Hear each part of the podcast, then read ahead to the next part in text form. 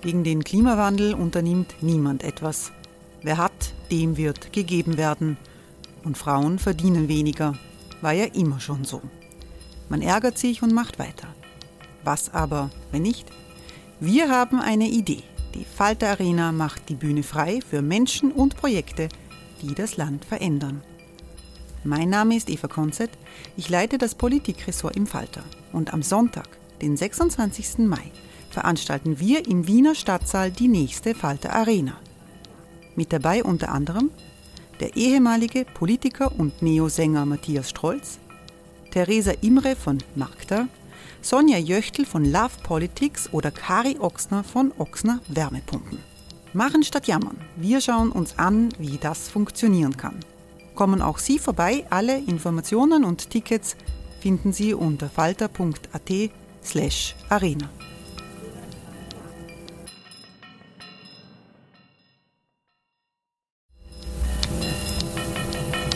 Falter-Podcasts werden durch Werbung unterstützt.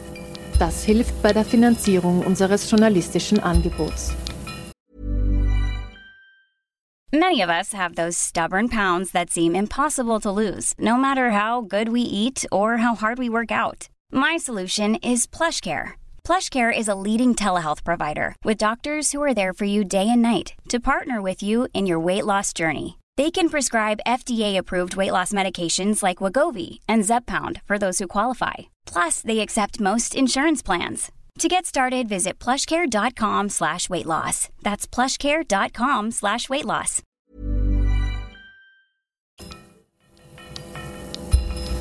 Falter Radio, der Podcast mit Raimund Löw. Sehr herzlich willkommen, meine Damen und Herren, im Falter Radio. Das Internet ist so etwas wie ein zweites oder drittes Hirn für die Menschheit. Nie zuvor war es so leicht, so schnell informiert zu sein wie heute. Aber gleichzeitig nehmen Desinformation und Verschwörungsmythen zu. Die sozialen Medien sind mächtige Instrumente gegen Zensur und Unterdrückung. Aber es sind auch Orte, in denen sich Hass und Aggressivität in großer Geschwindigkeit verbreiten. Wie kann es gelingen, in digitalen Zeiten sachlich und respektvoll zu diskutieren? Diese Frage und noch einige andere mehr beantwortet die Buchautorin und Journalistin Ingrid Brodnik im Wiener Stadtgespräch mit dem Publizisten Peter Huemer. Das neueste Buch von Brodnik hat den Titel Einspruch, Verschwörungsmythen und Fake News kontern in der Familie, im Freundeskreis und online. Zu Beginn des Gesprächs berichtet Ingrid Brodnik von aggressiven Postings, die gegen sie persönlich losgelassen wurden, allein auf die Online-Einladung zum Wiener Stadtgespräch. Ein Teil geht gegen mich oder war, hat dann solche Dinge geschrieben wie Brodnik muss weg. Ich weiß nicht einmal, was das genau heißt, von wo ich weg soll, aber es ist sicher nicht freundlich. Aber warum ich das erzählen wollte, ist, wir sind jetzt in einer Phase, wo es oft schwierig ist zu diskutieren, wo man merkt, die Stimmung kippt schnell oder es wird ein bisschen erhitzter oder es kommen auch Sachen, die stimmen so nicht ganz oder sind komplett falsch. Und das wollte ich Ihnen nur ganz kurz zeigen. Auf, dieses, auf diesen Tweet von der Arbeiterkammer kam dann auch das hier. Das ist eine sogenannte Impfcheckliste wird das genannt. Und ich kenne dieses Bild, weil es kommt immer wieder von impfskeptischen bis impfgegnerischen Leuten. Und ich sage nur eins, ich, das ist so eine Ja-Nein-Liste, wo so angeblich Information geliefert wird. Und da steht, verhindert die SARS-CoV-2-Impfung, dass ich angesteckt werde. Und dann ist da angeblich Nein angekreuzt. Nur ganz kurz zur Erklärung. Was mich wirklich so stört ist bei vielen Debatten, dass die Halbwahrheiten oder die Irreführung so gut vorgebracht wird. Weil die Sache ist die, es gibt ein paar Daten, die deuten darauf hin, dass die Ansteckungswahrscheinlichkeit geringer wird, wenn man geimpft ist. Aber das Entscheidende bei der Impfung ist gar nicht so sehr die Frage der Ansteckung, sondern wenn man beide Impfdosen hinter sich hat, ob man dann krank wird, wie, Wahrscheinlichkeit, wie wahrscheinlich die Krankheit ist. Und das wollte ich nur kurz zeigen. Ähm, da hat, haben die Impfstoffe super Daten. Ich nenne nur eins, BioNTech Pfizer. Die Wirksamkeit wird mit 95 Prozent beziffert, wenn man beide Impfdosen hat. Das heißt, ich habe das kurz mitgebracht, das Robert Koch Institut, das sagt das selbst. Nach derzeitigem Kenntnisstand bieten die Covid-19 mRNA-Impfstoffe eine hohe Wirksamkeit von 95 Prozent. Das heißt, das Blöde an solchen Impfgeschichten ist, dass die die Welt in Ja und Nein einsortieren wollen. Aber die Wissenschaft funktioniert oft nicht so. Das heißt, da gibt man nicht so 100% Ja oder 100% Nein, sondern man sagt zum Beispiel, eine 95-prozentig niedrigere Wahrscheinlichkeit. Und verstehen Sie, wie ich meine? Das wirklich ärgerlich ist, die Realität ist oft komplex. Die Medizin bringt oft super Zahlen hervor, aber nicht 100 Prozent Gewissheit, sondern vielleicht nur mal 80 Prozent, vielleicht nur mal 95 Prozent. Und wenn man alle Debatten in so einem Schwarz-Weiß-Schema, im Ja-Nein-Schema ja. führt, ist es super schwierig. Und ich habe gedacht, ich wollte das mitbringen, weil wir sind derzeit in so einer heiklen Phase oder in einer großen Krise. Und immer dann, wenn die Stimmung erhitzt ist oder wenn die Menschheit sich nicht einer Meinung komplett ist, dann können solche Geschichten gut aufkommen. Und ich finde es wichtig, dass man trotzdem versucht, dann immer einzuordnen, das einzubetten und auch die Fakten verständlich zu machen. Und nur eine letzte Sache zu dieser Impfcheckliste wenn es möglich ist. Ein kleines Detail möchte ich noch ansprechen, ähm, wie seriös diese Impfcheckliste ist. Ich habe das hier. Das sieht man übrigens, wenn man sich den Punkt Nummer 7 anschaut. Ich glaube, Sie können es jetzt da nicht so gut erkennen, aber ich sage es nur ganz sicherheitshalber. Ja. Äh, der Punkt 7, der existiert gar nicht. Also Sie haben dafür zweimal den Punkt 6. Kurz gesagt, manchmal sind diese Impffalschmeldungen, Halbwahrheiten, die wirken im ersten Moment super aufgeklärt sind aber eigentlich Halbwahrheiten und Unsinn vermischt. Und ich hoffe, dass wir heute darüber ein bisschen sprechen können, weil mich beschäftigt das sehr, wie schwierig es ist zu diskutieren und mich beschäftigt sehr, dass wir in vielen Diskussionen ja einen gesellschaftlichen Zusammenhalt brauchen, dass wir vieles nur gemeinsam meistern können. Mhm. Und da ist das Coronavirus gar nicht das Einzige, das betrifft ja andere Themen auch. Und ich glaube, es ist wichtig, die Frage zu stellen, wie kann man reagieren, wenn dauernd solche Sachen kommen? Mhm. Weil Sie die Halbwahrheiten angesprochen haben, da ist vor nicht sehr langer Zeit ein Buch erschienen, ich glaube, die Autorin heißt Nicola Gessen, zum Thema, und das Buch heißt Halbwahrheiten. Und äh, da geht es darum, dass sie die Theorie aufstellt, die Sie eben auch aufgestellt haben. Es geht gar nicht so sehr um die blanken Lügen, weil die sind leichter zu durchschauen, auch nicht immer, aber doch leichter. Und es geht um die Halbwahrheiten. Die machen die Diskussion so schwierig. Jetzt würde ich aber noch einmal auf die Aggressionen zurückkommen, die Sie äh, angesprochen haben und nicht zu Ende zitiert haben. Ähm, ich habe mich schon manchmal gefragt, ist die Missgunst und der Zorn unter Menschen, nicht unter allen natürlich, aber unter einem Teil der Menschen, in den letzten Jahren so gewachsen oder ist es einfach sichtbarer geworden, weil es jetzt die Möglichkeit gibt, das anonym oder nicht anonym in die Welt zu setzen. Und früher war es ohnmächtig zurückgehalten. Das heißt, Sie können die Frage schwerer beantworten als ich, weil Sie zu jung sind dazu. Aber ich habe die Zweite Republik in den letzten 76 Jahren erlebt und ich habe mich schon gefragt, war das früher auch so? War das so ein zurückgehaltener Zorn, den wir nur nicht so gemerkt haben und der jetzt, seit es diese Möglichkeit gibt, voll ausbricht? Oder hat sich da was geändert? Ich sage Ihnen ganz ehrlich, ich weiß es nicht, weil ich finde auch, ich bin zu jung, um wirklich das zum Beispiel mit den 70er, 80er Jahren äh, vergleichen zu können. Also in den 80ern war ich schon auf der Welt, aber ein Baby. Ja. Also, aber ich kann zumindest zwei Aspekte dazu sagen. Das erste ist, die Frage ist schon, ob unsere Gesellschaft polarisierter ist. Und ich bin mir nicht sicher, wie das in Österreich ist, aber zum Beispiel weiß ich, dass es Daten aus den USA gibt, weil dort wird das seit Jahrzehnten gut untersucht. Und da hat sich zum Beispiel in den letzten Jahrzehnten gezeigt, dass die Amerikaner mit dem Zwei-Parteien-System gespaltener geworden sind. Also ich würde so sagen, es kann schon passieren in einer Gesellschaft, dass man so ein bisschen auseinanderrückt. Ob das in jedem Land der Fall ist, da gibt es eher Zweifel. Weil zum Beispiel ist gut, so zerstritten Österreich ist, sind wir ein Mehrparteiensystem. Da ist man manchmal auf die eine Partei und dann auf die andere Partei grantig und immer hat nicht immer nur ein Feind. Das Zweite ist aber, ähm, ob es schlimmer wird, da gibt es dann ja auch die Frage, macht es das Internet schwerer oder schlimmer? Und sie haben auch gesagt, oder vielleicht war da immer Zorn da und man hat es nicht gesehen. Und das, ehrlich, ist die, das ist die Frage. Ehrlich gesagt, ich, dieser, dieser Theorie kann ich was abgewinnen, weil ich glaube schon, dass das, was lange Zeit einfach als mediale Debatte wahrgenommen wurde, tatsächlich stark dominiert von ein paar Meinungsmachern war. Das, mhm. Ich glaube, diese Kritik, der, der muss sich auch der klassische Journalismus, auch die klassische Politik stellen, dass ähm, die Redaktionen und auch die politischen Akteure großteils unter sich diese Meinungs, sich, die sichtbare Meinung definiert haben. Ja. Und ich sehe schon sehr viel Positives grundsätzlich darin, dass das ein bisschen breiter geworden ist. Ich gebe nur ein Beispiel. Vielleicht erinnern Sie sich, wir in Österreich haben ja schon viele wilde Wahlkämpfe in den letzten Jahren hinter uns gehabt. Für mich einer der wildesten war die Bundespräsidentschaftswahl 2016, Alexander van der Bellen gegen Norbert Hofer. Und da hat er, Norbert Hofer, ich weiß gar nicht mehr genau, aber er hat irgendwie so in, in die Richtung etwas gesagt, dass die Pflegekräfte, also wo, wo man zweifeln könnte, ob Pflegekräfte auch Muslim, muslimisch sind oder Migrationshintergrund. Ja. Und dann hat eine Krankenschwester auf Facebook einen offenen Brief geschrieben und der ist viral gegangen. Also voll viele Leute haben das gesehen.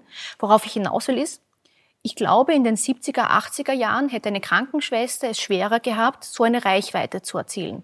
Und das, das finde ich, sollte man nicht ausblenden. Diese Vielzahl der Stimmen, die hat auch gute Seiten, weil wir oft ja. versuchen, oft nur das Negative sehen. Gut. Und das Schlechte ist aber, dass bei dieser Vielzahl der Stimmen manche halt aggressiv, unfair, ähm, auch unter der Gürtellinie sind. Äh, gehen wir gleich auf die, auf die Frage, die Sie jetzt angesprochen haben. Zunächst einmal war das Internet eine große Hoffnung. Ähm, man kommt schneller und in einem breiteren Umfang an die Informationen heran. Das Wissen vermehrt sich. Menschen, viele Menschen können mit vielen Menschen weltweit in Kontakt treten und sie können auch selber Informationen für andere einsteuern. Das heißt, das Privileg der Medieninhaber und einer Elite wird dadurch gebrochen. Das sind alles demokratische Hoffnungen und diese demokratischen Hoffnungen haben sich auch erfüllt. Die haben sich alle erfüllt, nur irgendwas dabei ist ein bisschen schief gegangen und zwar ziemlich gründlich. Und die Frage ist, waren wir zu naiv?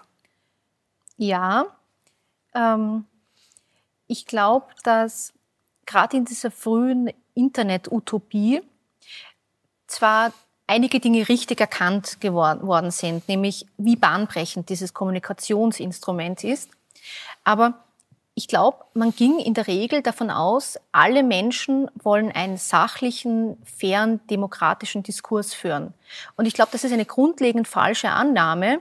Ich glaube, die allermeisten Menschen wollen tatsächlich halbwegs fair sein, aber manche wollen gezielt ähm, quasi andere steuern oder manipulieren.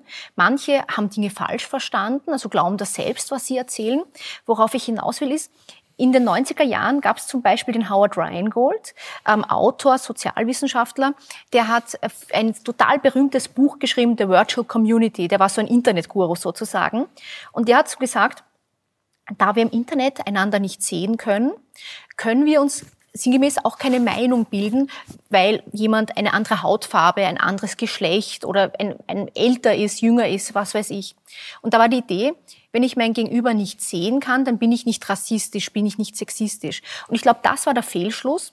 Nur weil Menschen sich jetzt online einloggen, wird man ja nicht mehr zum Nicht-Rassisten. Also der Rassismus bleibt ja, egal ob ich im Internet oder ja. außerhalb bin. Und es ist eher so, dass wenn ich gewisse menschenfeindliche Einstellungen habe oder ähm, schwierige Umgangsformen, dass ich das manchmal online noch besser ausleben kann. Früher war es nicht möglich. Was ich mir noch gedacht habe, was vielleicht dazu kommt, nämlich ein Geburtsfehler. Erfunden ist dieses Werkel worden als Geldmaschine in den USA und nicht im Sinne und im Interesse der Aufklärung, sondern als Geldmaschine. Äh, dazu kam noch äh, als Nebenaspekt, der aber dann doch wichtig geworden ist, dass das gleichzeitig von allem Anfang an den Kriterien der US-Geschmackskultur unterlag. Das heißt, ein nackter Busen war ein Skandal, aber Hass und Gewalt im Netz war bis vor wenigen Jahren, bis Ende der Trump-Ära, als sich abgezeichnet hat, dass Trump verlieren wird, haben die, äh, haben äh, die Plattformen zu reagieren begonnen. Hass und Gewalt war kein Problem, der nackte Busen war eins. Das heißt, das ist, und die Grundintention, es geht darum, Geld zu verdienen, das ist vielleicht schon ein, ein Faktor gewesen würde ich zustimmen, wobei ich es gar nicht als Geburtsfehler bezeichnen würde. Warum? Weil wenn man wirklich die, die, die Geburt, ähm, also quasi die allerersten Momente des Internets anschaut, hm, ich meine, das ist als militärisch, äh, quasi die, das die Folge eines militärischen Produkts, aber dann war das eigentlich eine akademische Community. Mhm. Ähm, zum Beispiel Sir Tim Berners-Lee. Die wollten das eigentlich sehr pluralistisch und unkommerziell halten. Also der Anfang der war eigentlich noch sehr offen und nicht kommerziell ausgerichtet. Aber was Sie ansprechen, ist tatsächlich irgendwann in den Nullerjahren passiert, wo einzelne wenige wirkliche Internetgiganten herangewachsen sind, wie Google, wie Facebook, die, die mittlerweile börsennotierte Konzerne sind. Und ich glaube, das ist mittlerweile ein großes Problem, dass wir einen Teil unserer demokratischen Debatten in kommerziellen Räumen, wie in der Shopping Mall führen. Das ist das eine. Und das zweite, was Sie ansprechen, tatsächlich sehen wir halt, dass das Internet so amerikanisch dominiert ist. Und dann gibt's immer wieder Momente, wo man merkt, auch wenn wir sicher sehr viele Werte mit den Vereinigten Staaten teilen, gibt's Unterschiede, wie zum Beispiel den Umgang mit Nacktheit, aber auch den Umgang mit ähm, Neonazis oder mit, mit, mit den Symbolen von Neonazis. Und ähm, es stimmt, nicht nur Trump, in den letzten Jahren haben die großen Plattformen so ein bisschen eingelenkt, weil der Druck so groß wurde. Aber das war ein harter Weg, weil ich, ich begleite diese Debatte seit Jahren. Ja. Und das war irre, was man für Debatten noch vor Jahren führen musste. Ich gebe nur ein Beispiel. Ich glaube, das ist, ach, das ist gar nicht lang her. Zwei, drei Jahre, ich habe das genaue Datum nicht im Kopf, aber da, da gab es eine helle Aufregung, weil Mark Zuckerberg sinngemäß in einem Interview sagte, auch wenn ihm das selbst nicht gefällt, ähm, er, er findet nicht, dass man Holocaustleugnung löschen soll. Und da waren selbst die Amerikaner schon verdutzt oder in, in den USA gab es eine ja. Debatte, aber im deutschsprachigen Raum gab es hellen Aufschrei, weil wir haben Gesetze dagegen. Und es geht hier nicht darum, was Mark Zuckerberg findet, es geht hier darum, dass wir schon klare Gesetze gegen Volksverhetzung, gegen Wiederbetätigung etc. haben.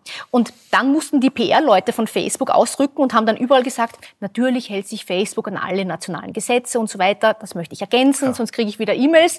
Aber worauf ich hinaus will, ist, ähm, wir sehen schon, bei jedes, jeder digitale Kanal, wo Menschen sich austauschen, der muss nach gewissen Werten geformt werden.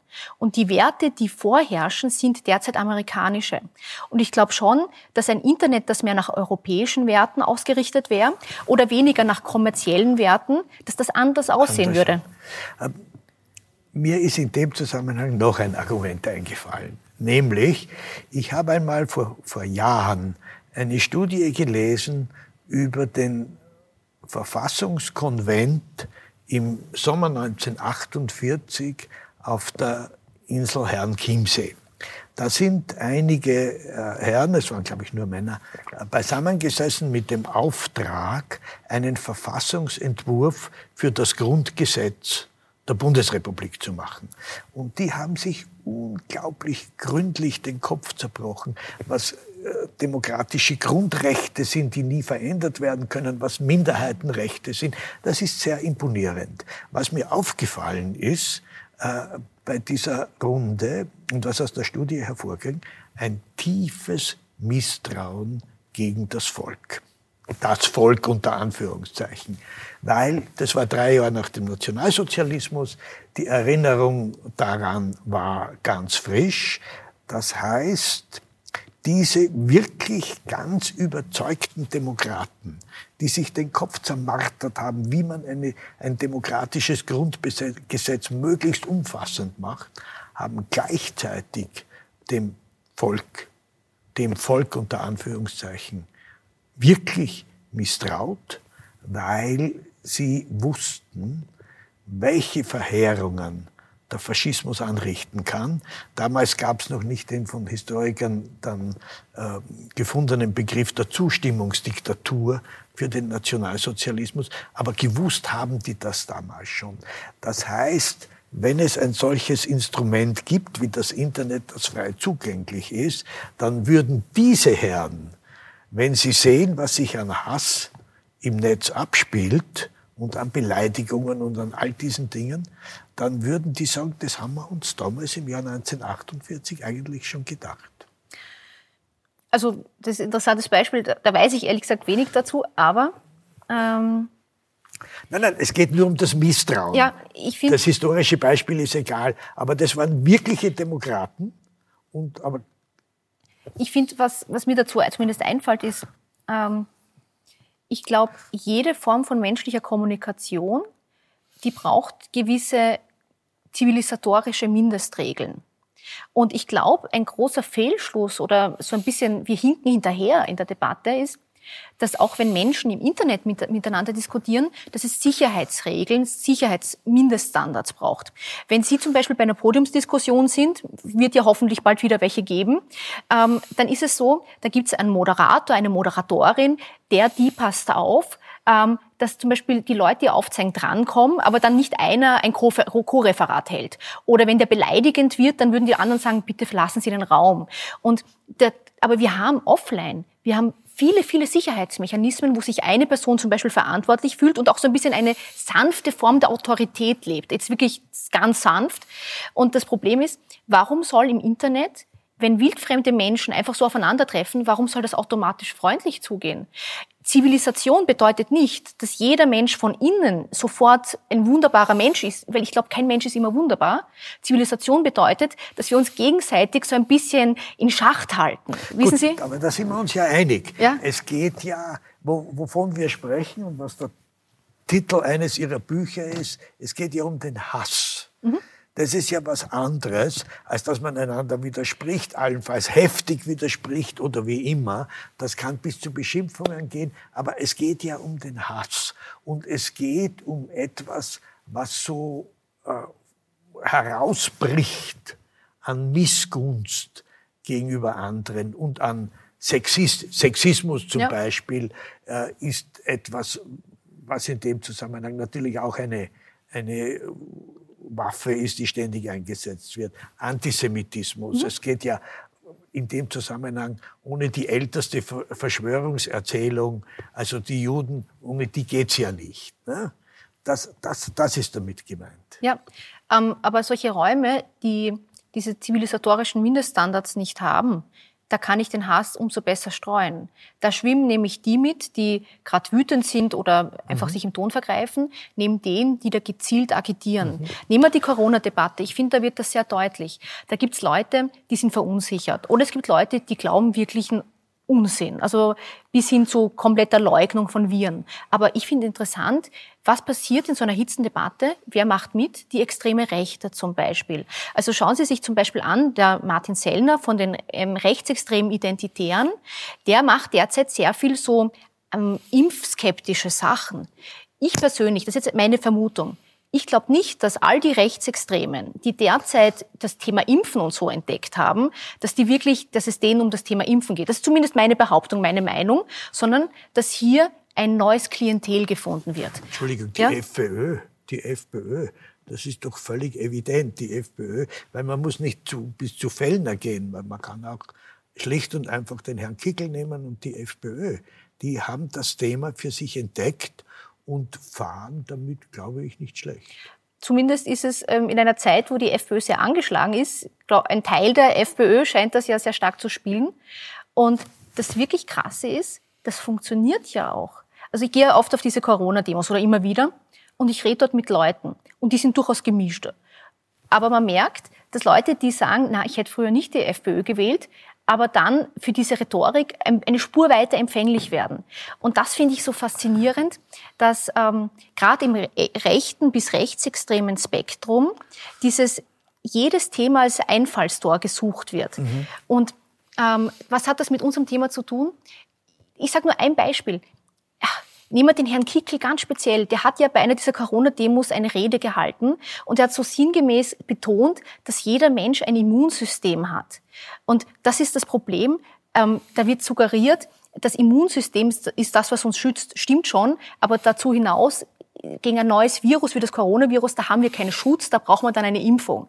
Was mich, da so, was mich so fasziniert ist, wie viele Debatten einerseits gemischt werden von Leuten, die vielleicht was falsch verstanden werden, bis hin zu Leuten, die vielleicht Geschichte, gewisse Geschichten aufgreifen, weil sie politisch das als ähm, Vorteil für sich erkannt haben. Und da haben Sie recht, da ist die FPÖ wenig zimperlich. Ich gebe nur ein anderes Beispiel, vielleicht kennen Sie diese Geschichte. Es gibt seit Jahren die Erzählung, dass die Kondensstreifen am Himmel kein harmloses Nebenprodukt des Flugverkehrs seien, sondern ja. dass die Bevölkerung vergiftet werden könnte zum Beispiel. Das ist das mit dem Aluhut. Ja, das ist die Chemtrails-Erzählung. Und dann sagt man oft, dass du bist ein Aluhut. Aber das ist eine beliebte Erzählung bei einem Teil der ja. Internet-User, sagen wir mal so.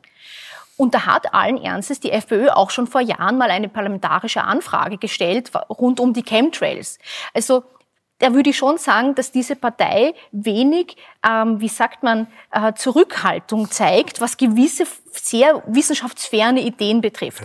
Und ich glaube nicht, dass da alle in der Partei in solche Dinge wirklich selbst glauben, sondern dass das vielleicht auch Kalkül sein kann. Mhm. Ist zumindest ein Verdacht, den ich jetzt mal in den Raum stelle.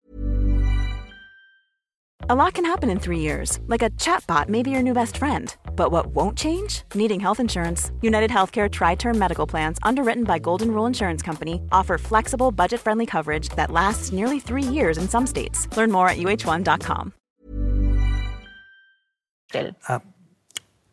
Also, ich habe gelesen, bei Ihnen oder wo immer ich es gelesen habe, drei von zehn Österreichern glauben, dass hinter Corona in Wirklichkeit was ganz anderes steckt, nämlich eine Verschwörung. Und wenn wir uns jetzt diese Verschwörung in einzelnen Details anschauen, das heißt nicht, dass jeder, der, der äh, an die Verschwörung glaubt, all diese Details auch in der Form glaubt, nämlich, dass der Mobilstandard 5G unmittelbar zusammenhängt mit der Verbreitung von Covid-19 und dass, wenn wir geimpft werden, wir Chips von Bill Gates kriegen und dass es eine äh, pädophile Internationale gibt, eine geheime, die sehr mächtig ist, die, das ist besonders grotesk und das deswegen auch, weil das gab es ja schon im Wahlkampf von Trump gegen Hillary Clinton, wo es diesen Pizzabäcker gegeben hat mit den Kindern im Keller für die Päderasten. Und da ist dann ein Mann quer durch die USA gefahren und äh, ist bei dem Pizzabäcker eingedrungen und hat dort wild herumgeschossen. Wo sind die Kinder? Und äh, was ich mir dazu gedacht habe, äh, es gibt einfach halt auch viele Deppen. Es gibt einfach viele Deppen und ich weiß, das habe ich Ihren Büchern entnommen, Ihre Strategie ist eine andere. Sie sagen, ja, man sollte zunächst einmal das, was die Verschwörungsleute einem sagen, insofern ernst nehmen, dass man, ich, ich nehme Ihre Formulierung, dass man wertschätzend auf sie zugeht und dass man sie, wieder Ihre Formulierung, behutsam auf die Fakten bringt. Und das äh, leuchtet mir alles ein. Aber man braucht dazu eine Engelsgeduld und es ist nicht leicht. Ja, und ich glaube auch, ähm, es wird immer eine Frage sein, wo ist es einem wert, diese Engelsgeduld oder auch diese, einfach diese Energie zu zeigen. Weil ähm, erstens würde ich immer unterscheiden zwischen Agitatoren, also den zum Beispiel Redelsführern, die vielleicht auch gewinnbringend solche Geschichten verbreiten und Leuten, die einfach mitschwimmen, die, die vielleicht auch auf das hineingefallen sind. Und das ist das Häufigere. Und niemand von uns hat die Zeit, gerade jetzt, wo auch sehr viel Falsches bis Absurdes kursiert, alles auszuräumen. Das geht nicht. Aber es ist immer die Frage, wie wichtig ist mir ein Mensch? Und wenn es die eigene Mutter oder der Bruder ist, die auf sowas reinkippen, dann glaube ich, ist es manchen ein Anliegen. Die erste Frage ist also immer, wie wichtig ist mir das? Und dann, äh, Sie haben schon angesprochen, am Ende ähm, plädiere ich für ein sehr wertschätzendes Kommunizieren.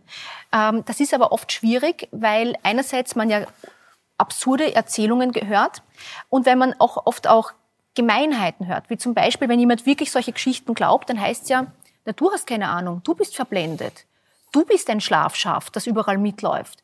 Und das klingt jetzt harmlos, aber das ist schon verletzend, wenn einem das Gegenüber unterstellt, man sei ganz doof und hätte nichts verstanden. Und solche Diskussionen scheitern so oft. Und ich glaube... Entschuldige, ja? wir unterstellen das den anderen ja auch. Genau. Sie tun's nicht. Sie tun's nicht, weil ihre Strategie eine mildtätige ist. Aber ich bin da weniger geduldig und sage, das ist doch ganz klassisch ein reziprokes Verfahren.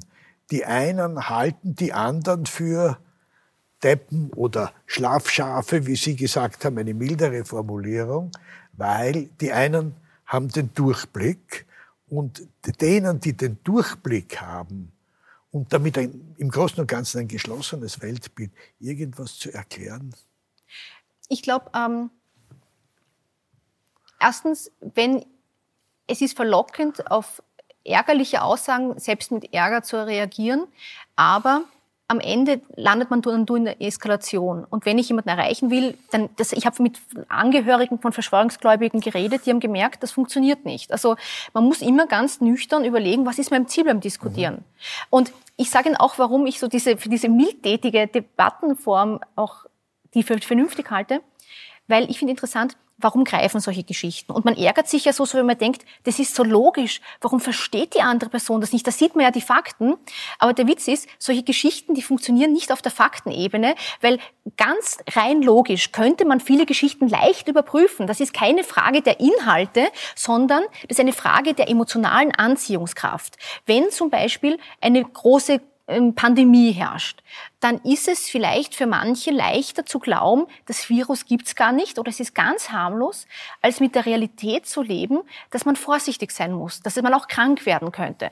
Das heißt, man muss viele Falschmeldungen funktionieren, weil sie ein Wunschdenken ansprechen oder Feindbilder oder ähm, auch Ängste und Sorgen, die es schon gibt. Entschuldigung, das ist aber, ich meine, das, was Sie sagen, ist jetzt ein, ein Extremfall von irrationalem kann auch sagen, unintelligenten Verhalten, weil ich mich so fürchte, verdränge ich es und verhalte mich genau deswegen absolut unvorsichtig. Ja, das ist auch, aber der Witz ist, ähm, warum ich das sage, ist, weil zu diesen Themengebieten, an denen ich arbeite, was ich so interessant finde, da gibt es eigentlich viel Forschung. Mhm. Natürlich vor der Corona-Krise, aber das gab es schon Vorfälle, wo Wissenschaft geleugnet worden ist. Klimakrise zum Beispiel.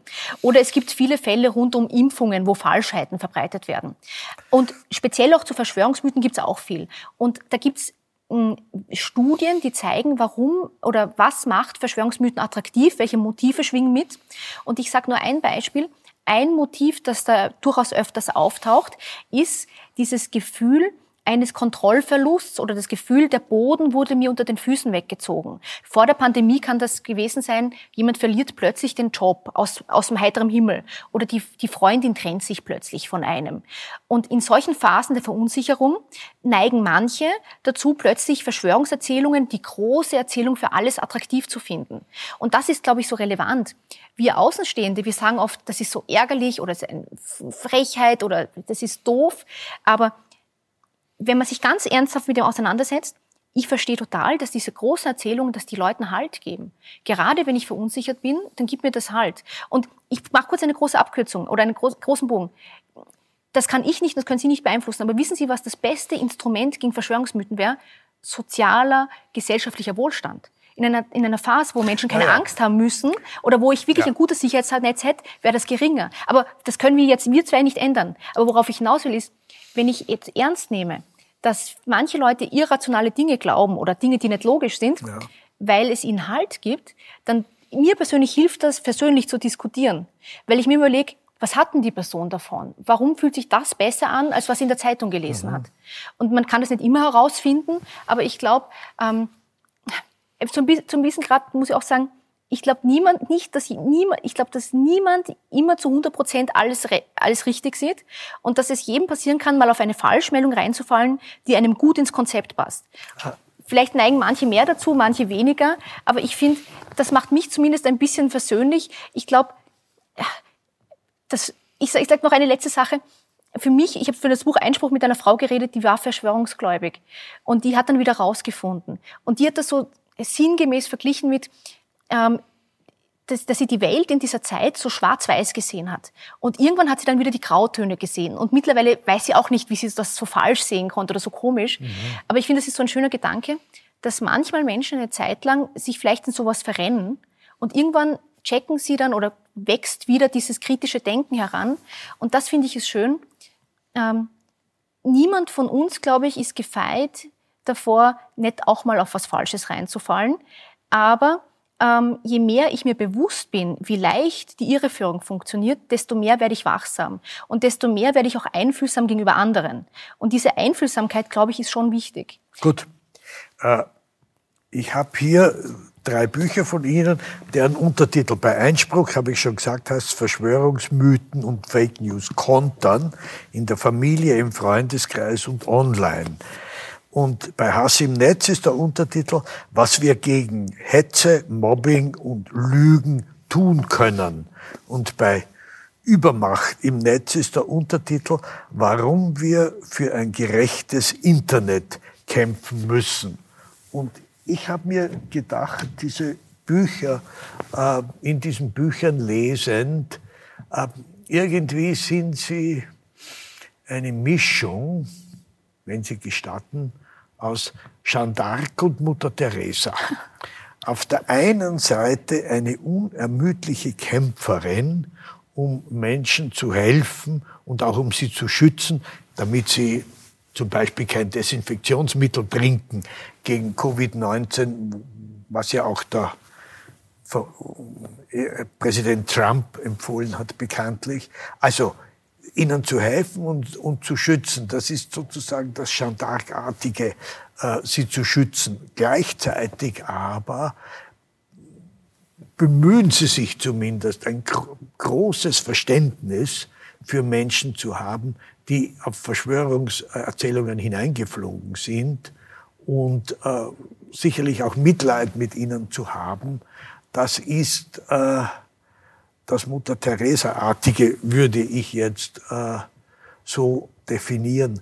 Aber jedenfalls sicher ist, äh, um auf dieses Schwarz-Weiß zurückzukommen, das Sie angesprochen haben, wenn jemand nur äh, Schwarz-Weiß sieht, dann, ja, dann ist das, sagen wir jetzt, ich will nicht arrogant sein, aber dann ist das ein Mangel. Ich glaube, ähm, in manchen Fällen wird es auch nicht funktionieren, dass man jeden und jede dorthin bringt, dass zum Beispiel ähm, wissenschaftliche Fakten, zum Beispiel der Wert von Impfungen anerkannt wird. Ich muss sagen, es gibt eine Grenze, wo ich selbst noch mal strenger bin, als was ich jetzt gesagt habe, mhm. oder wo ich finde, ähm, da, da, muss man vorsichtig sein, auch mit der Versöhnlichkeit oder mit dem, ähm, ja, Einfühlsamen. Das ist dort, wo zum Beispiel das Existenzrecht anderer Menschen oder der Wert anderer Menschen angezweifelt wird. Und das Problem ist, glaube ich, beim Diskutieren, Sie haben das schon erwähnt, ich, ich, ich nenne das, also es gibt, man nennt das grundsätzlich wertschätzende Diskussionsführung, wo man sehr stark auch die Werte der anderen Person bedenkt. Aber es gibt eine Grenze des, der wertschätzenden, der wertebasierten Kommunikation speziell. Das ist dort, wo man nicht mehr die gleichen Werte hat. Und zum Beispiel, wenn man mit einem Rechtsextremen diskutiert, dann würde ich nicht empfehlen, das zu machen, weil am Ende müssten Sie dann dessen Werte in Ihre eigene Argumentation verpacken. Und das ist, glaube ich, das ist dann der Moment, wo ich das selbst ähm, relativiere oder eine, eine Grenze ziehe. Man muss manchmal aber auch streng sein im Gespräch und sagen, du, was du sagst, das geht jetzt gerade gar nicht, das ist eine antisemitische Verschwörungserzählung. Oder noch schlimmer, ähm, wenn ich wirklich das Gefühl habe, das kann passieren, dass manche Menschen so weit abgedriftet sind, dass sie das nicht nur weitererzählen, sondern dass sie das wirklich glauben. Und dann wird es wirklich schwierig. Und es wird manchmal Beziehungen geben, die wird man nicht retten können. Oder es wird manchmal Diskussionen auch öffentlich geben, da ist das zu 100 Prozent unrealistisch, dass man mit der Person, mit der man am Podium sitzt, eine gemeinsame Wertebasis findet. Ist Ihnen das schon passiert, dass äh, Beziehungen an, in dieser Frage oder an, an, an den Netzfragen insgesamt, das muss ja nicht Corona sein, äh, kaputt gegangen sind? Mir ist es in dieser Härte nicht passiert. Ich habe auch das große Glück, dass zum Beispiel ein Teil meiner Familie sind Ärzte, Mediziner. Und zum Beispiel mein Bruder ist im Spital, der war zwischenzeitlich auch auf, auch auf einer Corona-Station. Da kann ich das Virus nicht leugnen, wenn ich jeden Tag dran ja, arbeite. Aber was ich in den letzten Wochen und Monaten sehr stark hatte, ist, dass ich einerseits Bekannte, Freunde oder auch Leute, die mein Buch gelesen haben, die mir schreiben, dass manche halt den Kontakt zur Mutter abgebrochen haben. Oder was auch häufig ist, dass Leute sagen, sie haben jetzt nicht null Kontakt, aber sie treffen sie nur noch einmal im Monat oder telefonieren nur noch, weil die Mutter zum Beispiel ähm, nichts einhält, nicht an das Virus glaubt und sie auch Angst hat, dass die Mutter sie infizieren könnte. Also wissen Sie, wie Ja, ich meine? verstehe. Und ich habe das Glück, dass ich nicht in meiner Familie so Problem, Härtefälle habe. Aber ich verstehe viele Menschen und ich sage auch was, am Ende muss jeder für sich selbst entscheiden, wie viel Zeit und Energie man reinsteckt. Weil wir haben immer nur begrenzt Energie. Und manchmal ist es auch sinnvoller, dort zu diskutieren, wo man noch was bewirken kann. Es gibt natürlich neben dem aggressiven Hass auch äh, zum Beispiel den klassischen, äh, weil er mit Antisemitismus oder mit indirektem Antisemitismus zusammenhängt, den klassischen historischen Irrtum. Wenn jemand mit einem Judenstern herumläuft, auf dem ungeimpft draufsteht, dann äh, meint er das nicht aggressiv antisemitisch, aber es ist natürlich antisemitisch. Und wenn eine äh, verirrte junge Frau, die eine Corona-Leugnerin ist, sich mit der äh, hingerichteten Widerstandskämpferin äh, Sophie Scholl vergleicht, dann ist das auch äh, schwer erträglich. Und ich habe gelesen, sie lehnen den Begriff, und das verstehe ich auch, weil er arrogant ist, den Begriff Covidiot ab. Aber unter uns gesagt, geben tut sich schon. Ähm, ich erkläre vielleicht kurz, warum ich es ablehne, weil eben Untersuchungen darauf hindeuten, dass das Einstreuen von Beleidigungen die Polarisation schürt. Das haben Sie wahrscheinlich auch gelesen, aber ich sage es sicherheitshalber. Da gab es eben so eine Untersuchung von der University of Wisconsin Madison. Die haben einfach eine Debatte, ging es um Nanotechnologie, online ähm, verfolgt. Da haben Studienteilnehmer ähm, den Artikel und die Postings drunter lesen müssen. Und die einen lasen eine durchaus dis streitbare oder diskussionsfreudige Debatte, wo man nicht einer Meinung war. Und die anderen lasen die gleichen Postings, nur waren noch Schimpfworte eingeflochten. Und die Schimpfworte bewirkten eine Polarisation, also dass die Leute mehr in die eine oder in die andere Richtung kippten. Und wenn ich in einer Phase bin, wo es eh schon so erhitzt ist, Ja. das ist der Hintergrund. Ich glaube, lassen Sie mich so sagen, im Bauch. Ich, ich erlebe ja oft solche Debatten, wo ich mir denke, oh mein Gott, ähm, die erste Reaktion ist, dass man aufbrausend sein möchte. Und mein Naturell in vielen Momenten wäre auch, dass ich mich unglaublich aufregen kann. Aber ich, ich habe zumindest in manchen Debatten gelernt, einen Schritt zurückzutreten, weil wenn ich was erreichen will beim Diskutieren, das nenne ich strategisches Diskutieren, dann ist immer die Frage, was ist mein Ziel? Und wenn es mir gerade darum geht, dass ich noch eine Brücke zur anderen Person schlage, dann ist halt das Aufbrausen, das verhindert das. Aber zu dem, was Sie gesagt haben, ich finde, diese Fälle sind auch so schwierig, weil das ist furchtbar, wenn sich jemand mit Sophie Scholl vergleicht. Das ist auch so eine Anmaßung.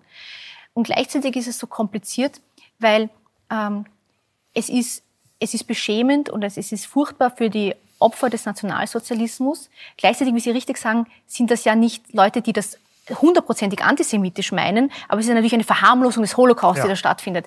Und da die Worte zu finden, dass man das verurteilt und gleichzeitig aber auch erkennt, dass die jetzt nicht eins zu eins Antisemiten wie manche Rechtsextreme sind. Wissen Sie, das ist so die Differenzierung, die ist unglaublich schwierig. Aber ich weiß jetzt gar nicht, worauf Sie hinaus wollten, aber ich denke mir halt, ähm, für mich spielt immer eine Rolle, diskutiere ich noch, um die Person zu erreichen, oder bin ich zum Beispiel in einer öffentlichen Talkshow, wo es um die Zusehenden Nein, gibt? ich- Das verstehe ich schon absolut, dass man, äh, das ist ein Terminus, der, der genannte Terminus, den ich verwendet habe, den man allenfalls untereinander auch aus, aus Notwehr und, und aus Abgrenzung und, äh, verwendet, aber in, einer, in einem Gespräch mit jemand anderem, wo man dann auch noch allenfalls etwas erreichen will, ist es natürlich unzulässig. Da gebe ich Ihnen völlig recht. Ja, und vielleicht nur eine Ergänzung, weil Sie das Wort Notwehr gesagt haben. Das finde ich ein guter Gedanke, weil warum sagt man dann so, du Covidiot oder nimm den Aluhut runter oder andere Unfreundlichkeiten? Ich glaube, das ist auch oft, wenn man so heft, heftig diskutiert, ist ja auch die eigene Verzweiflung da, weil man gar nicht mehr weiß, was man sagen soll. Und dieses Wort Covidiot, das ist ja auch so, da schmunzelt man vielleicht so, haha, das sind die Covidioten. Weil ich glaube, dass manchmal Häme oder Humor so auch so eine Art Verteidigungsstrategie ist, wenn man nicht mehr aushält, was da passiert. Aber natürlich in dem Moment, wo ich dann über diese Gruppe lache, in dem Moment, wo ich über jemanden spotte, egal was passiert ist, dann mache ich die Gruppe natürlich noch distanzierter. Ich persönlich, ich, mich interessiert sehr die Rolle von Humor bei dem Ganzen, weil ich glaube, dass Humor manchmal auch ein Umgangsweg sein kann. Aber es ist immer die Frage, die Pointe des Humors, wer ist die Pointe? Und natürlich die Person, die meine Pointe ist, über die ich mich lustig mache, die kann nicht mehr mitgehen. Aber gleichzeitig ist Humor schon manchmal eine Chance, zum Beispiel, wenn man die Absurdität mancher Behauptungen aufzeigt, weil dann die Leute, die noch erreichbar sind, dass das jetzt echt deppert ist, was da gesagt wird, da ist der Humor oft erfolgreicher. Ich zitiere das auch im Buch. Da gibt es eine Untersuchung von John Cook und zwei Kolleginnen, das Kognitionswissenschaftler, mhm. die sahen, die haben versucht, wann funktioniert Aufklärung gut? Einmal mit einem sachlichen, ähm, sehr durchaus neutralen, spröden Argument und einmal mit Humor. Und das sachliche Argument hatte mehr Glaubwürdigkeit, wenn ich es richtig im Kopf habe. Also das, das drang inhaltlich durchaus gut ein. Aber der Humor wurde stärker herumgereicht. Und manchmal ist ein guter Witz erfolgreicher. Also ich finde das sehr interessant. Es gibt im Sie haben schon gemerkt, ich bin da immer so auf dieser, ich versuche es versöhnlich zu halten, aber es gibt mehr als eine Strategie beim Diskutieren. Das ist mhm. auch wichtig. Und ich glaube, es gibt auch unterschiedliche Rollen bei dem Ganzen. Mhm. Mhm. Ähm, in, einem, in dem neuen Buch von der Anne Applebaum mhm. kommt die Formulierung vor, früher hatten die Menschen Fakten, verschiedene Fakten, Jetzt haben sie verschiedene Meinungen. Wobei, um den Gedanken verschiedene Fakten früher, verschiedene Meinungen jetzt, um den Gedanken fortzuspringen, das Problem ist, dass diejenigen, von denen Sie den Begriff Durchblick, die den Durchblick haben, äh, äh, von denen wir sagen, das sind Meinungen, für die sind es aber Fakten.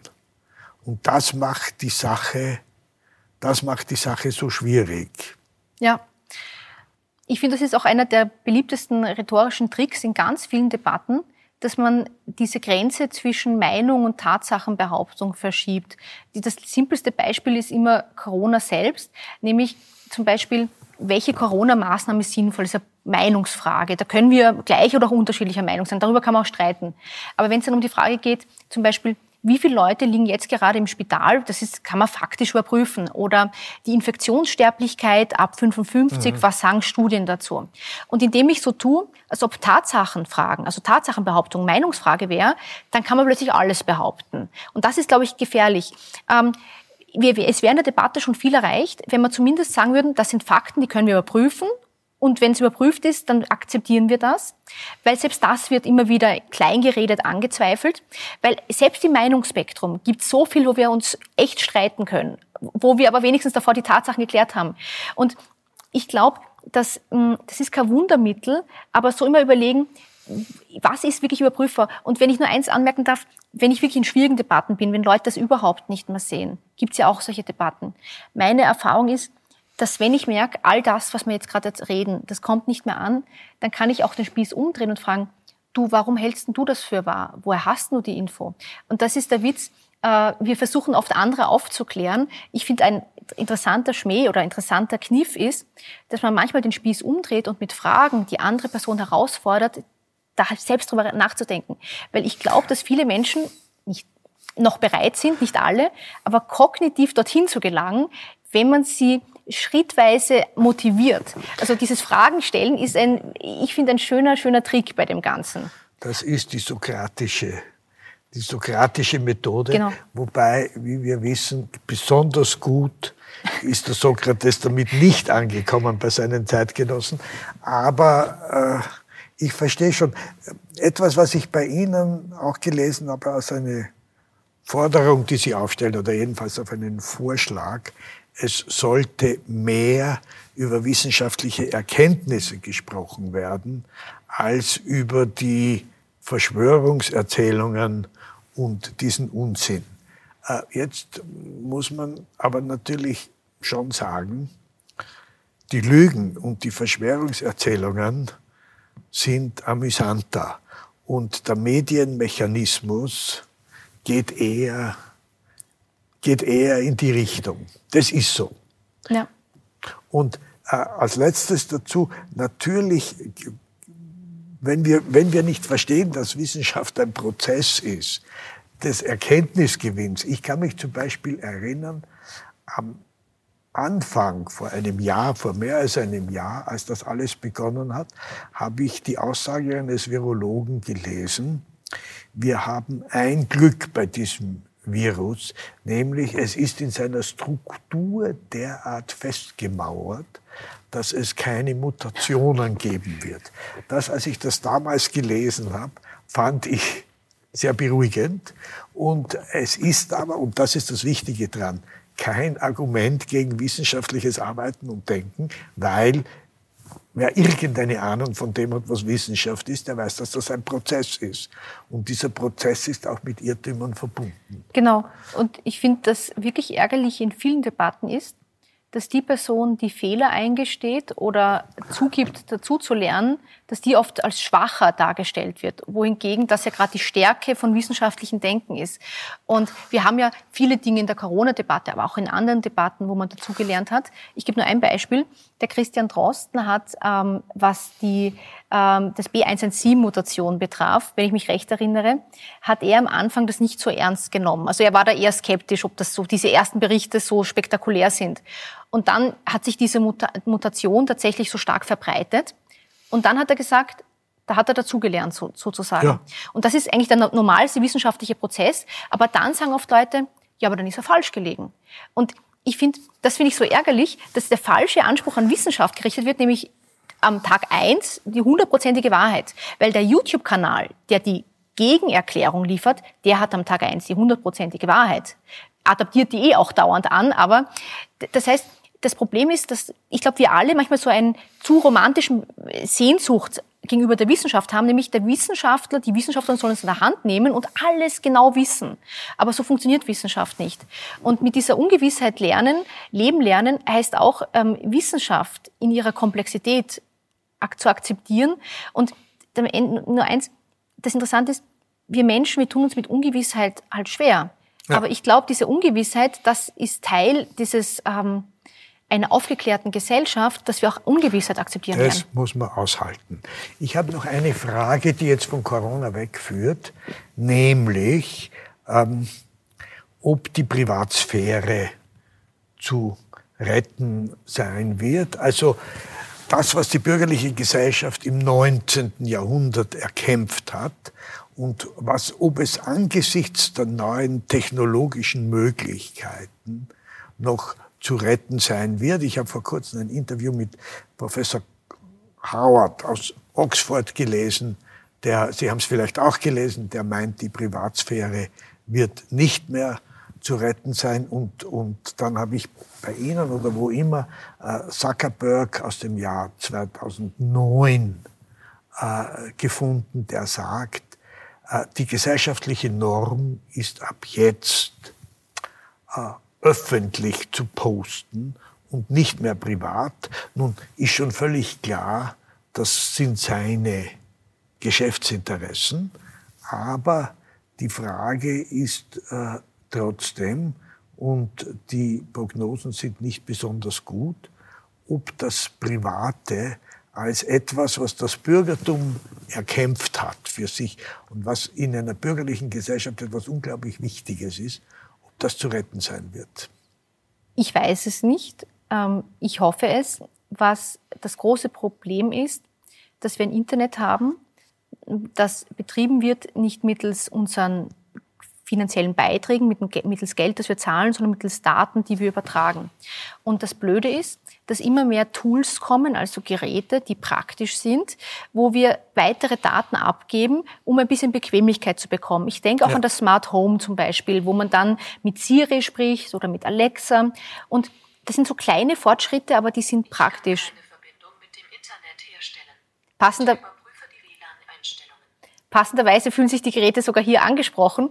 Aber worauf ich hinaus will, ähm, außer dass Siri gerade angesprungen ist, worauf ich hinaus will, ist, ähm, bisher sehe ich keinen Stopp, dass wir nicht mitmachen. Das heißt, es wird immer mehr Teil unseres Lebens digitalisiert und ähm, Teil des Geschäftsmodells. Es gibt kleine Erfolgsmomente wie die Datenschutzgrundverordnung, könnte man noch diskutieren, aber worauf ich hinaus will ist, ich frage mich, ob es irgendwann kippt, dass wir irgendwann die negativen Konsequenzen sehen, was wir hier aufgebaut haben. Ähm, es gibt, glaube ich, schon jetzt negative Konsequenzen. Ähm, das reicht bis hin zu Staaten, die womöglich recht viel Eingriff haben können in manchen Sphären oder bis hin zu China, die noch ganz andere Ideen haben. Worauf ich hinaus will, ist, die Gefahr ist tatsächlich, dass wir normalisieren, dass ein großer Teil unseres Lebens von Privatkonzernen gesammelt wird und wir nicht einschätzen können, was damit passiert. Mhm. Es gibt einzelne Vorkämpfer wie den Datenschützer Max Schrems zum Beispiel, mhm. die versuchen, das juristisch zu bekämpfen und die haben Einzelerfolge gemacht. Aber dieser Kampf um die eigenen Daten, der ist noch nicht abgeschlossen. Und ich kann Ihnen ehrlich gesagt nicht sagen, wie das ausgehen wird. Ich traue mir da keine Vorhersage, außer dass ich glaube, dass Leute oft unterschätzen, wie wertvoll ihre Daten sind und auch welche Vorwürfe man ihnen machen kann, wenn Daten ausgeleuchtet werden. Also es heißt ja manchmal, ich habe nichts Gut. zu verbergen, aber ich glaube, jeder hat zumindest gewisse Dinge zu verbergen, nicht weil sie böse sind, sondern weil man sie nicht öffentlich haben möchte. Richtig. Bleiben wir beim konkreten Beispiel, nämlich dass Österreich äh, zurzeit äh, sehr beschäftigt, nämlich der Causa Kurz Blömel Schmidt. Da handelt es sich um drei vergleichsweise junge Männer, die eigentlich im digitalen Zeitalter aufgewachsen sind, aber offensichtlich doch nicht ganz richtig damit umgehen konnten. Und äh, dann hat sich eben herausgestellt, dass das doch eine merkwürdige Art von Politik ist und dass da einiges recht aufklärungsbedürftig ist. Ähm, aber Gleichzeitig ist, dass wir das alles wissen, ein Eingriff in die Privatsphäre der Betroffenen gewesen. Und ich meine, das ist ein Problem, das wir gleichzeitig schon ernst nehmen sollten. Wir stehen da wirklich in mhm. einem Dilemma. Wir hätten ohne diesen Eingriff das alles, was wir jetzt erfahren haben und was ein Justizfall geworden ist, nie erfahren. Aber es ist, eine, es ist wirklich eine Schranke gebrochen worden mit diesem Eingriff in die Privatsphäre. Ich sage nur vielleicht ganz kurz, ich finde zumindest, was bisher bekannt ist, wirft ein sehr beschämendes Licht auf ähm, diese politischen Akteure. Ich finde, das, Gut. so will ich das nur ja. sagen. Ähm, und ich finde auch, man merkt, ähm, es gibt ja auch dann Aufzeichnungen, dass der Herr Schmidt anscheinend versucht hat, einiges zu löschen und das nicht ja. so funktioniert hat, wie er es ge gewünscht hat. Da sieht man, dass auch Leute, die ein großes Interesse haben, etwas zu löschen, aus welchem Grund auch immer, daran scheitern können. Also dass man schnell mal unterschätzt, wie sehr das Bicken bleibt sozusagen. Mhm. Und das, das, große Glück von den meisten von uns, dass wir nicht so interessant für die Staatsanwaltschaft sind wie diese drei Personen, die Sie genannt haben. Ähm, ich bin da hin und her gerissen, weil einerseits in Österreich gab es immer wieder Skandale und in Österreich gibt es auch den Satz, jedes Schri Schriftel ein Gifter, glaube ich, ist es. Raab, Julius Raab. Genau. Jedes, jedes Schriftel ist ein Giftel. Genau. Und was ich meine ist, ähm, also mich wundert dann eher, dass diese Personen aus dem ÖVP-Umfeld oder aus der ÖVP so schriftlich verkehren. Das hat mich persönlich wirklich überrascht. Also da habe ich mich gar nicht so über die Technik überrascht als das.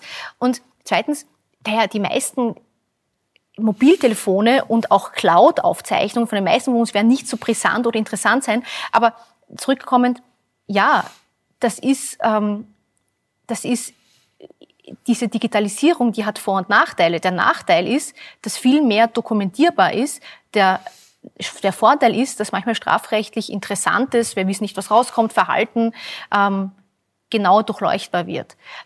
Ich habe da keine gute Antwort drauf, aber lassen Sie mich sagen. Ja, bitte ich in, in einer so sensiblen Phase so viel in Chats zu schreiben, ja, da kann, da kann man der ÖVP auch nicht mehr helfen. Und wenn die ÖVP dann versagt, dass, dass das ausgegraben wird, ist ein Anpatzen der andere. Ich würde sagen, diese Chats, da patzt sich die ÖVP selbst damit an, Gut. ist meine persönliche Sicht. Wir sind in der Frage, denn es ist wirklich ein ernsthaftes Problem, dass äh, das alles bekannt geworden ist durch den Eingriff, durch einen wirklichen Eingriff in die Privatsphäre. Wir sind hin und her gerissen lassen wir es dabei stehen. Ja. Ähm, äh, letzter, allerletzter Hinweis. Äh, in Ihrem Buch äh, lese ich, und zwar Übermacht im Netz, als vorletztes Kapitel, was jeder Einzelne tun kann. Und da gibt es dann Ratschläge äh, von Ihnen, ähm, die äh, bis gehen, bis zu, wie geht man mit Alexa um, wenn Sie es zu Hause haben, was soll man dabei ausschalten. Und äh, der letzte Ratschlag, den Sie da geben, ist, äh, informieren Sie die anderen Menschen. Und wenn ich es recht verstehe, und damit will ich aufhören, das haben Sie sich offensichtlich jetzt einmal zu Ihrer Lebensaufgabe gemacht. Das ist sehr freundlich, aber als Schlussfrage.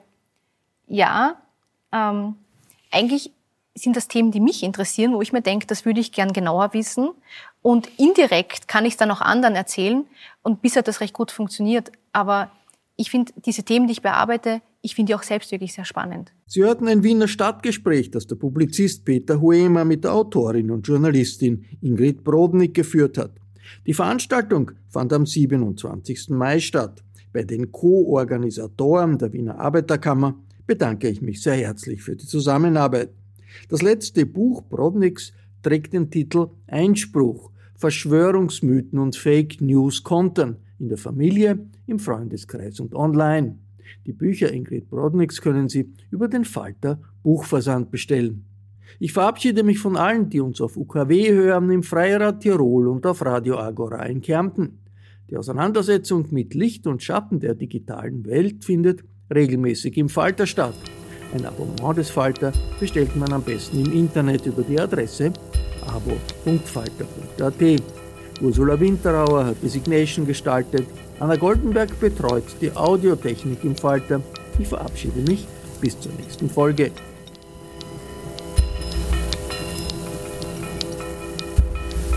Sie hörten das Falterradio, den Podcast mit Raimund Löw.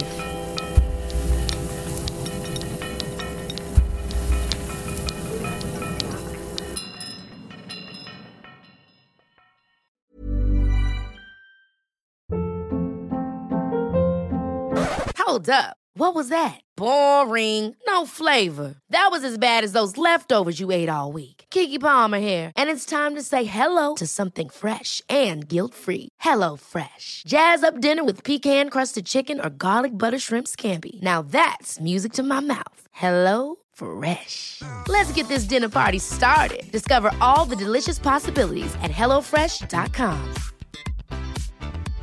Hey, it's Paige DeSorbo from Giggly Squad. High quality fashion without the price tag. Say hello to Quince. I'm snagging high-end essentials like cozy cashmere sweaters, sleek leather jackets, fine jewelry, and so much more. With Quince being 50 to 80% less than similar brands. And they partner with factories that prioritize safe, ethical, and responsible manufacturing. I love that. Luxury quality within reach. Go to quince.com slash style to get free shipping and 365 day returns on your next order. Quince.com slash style.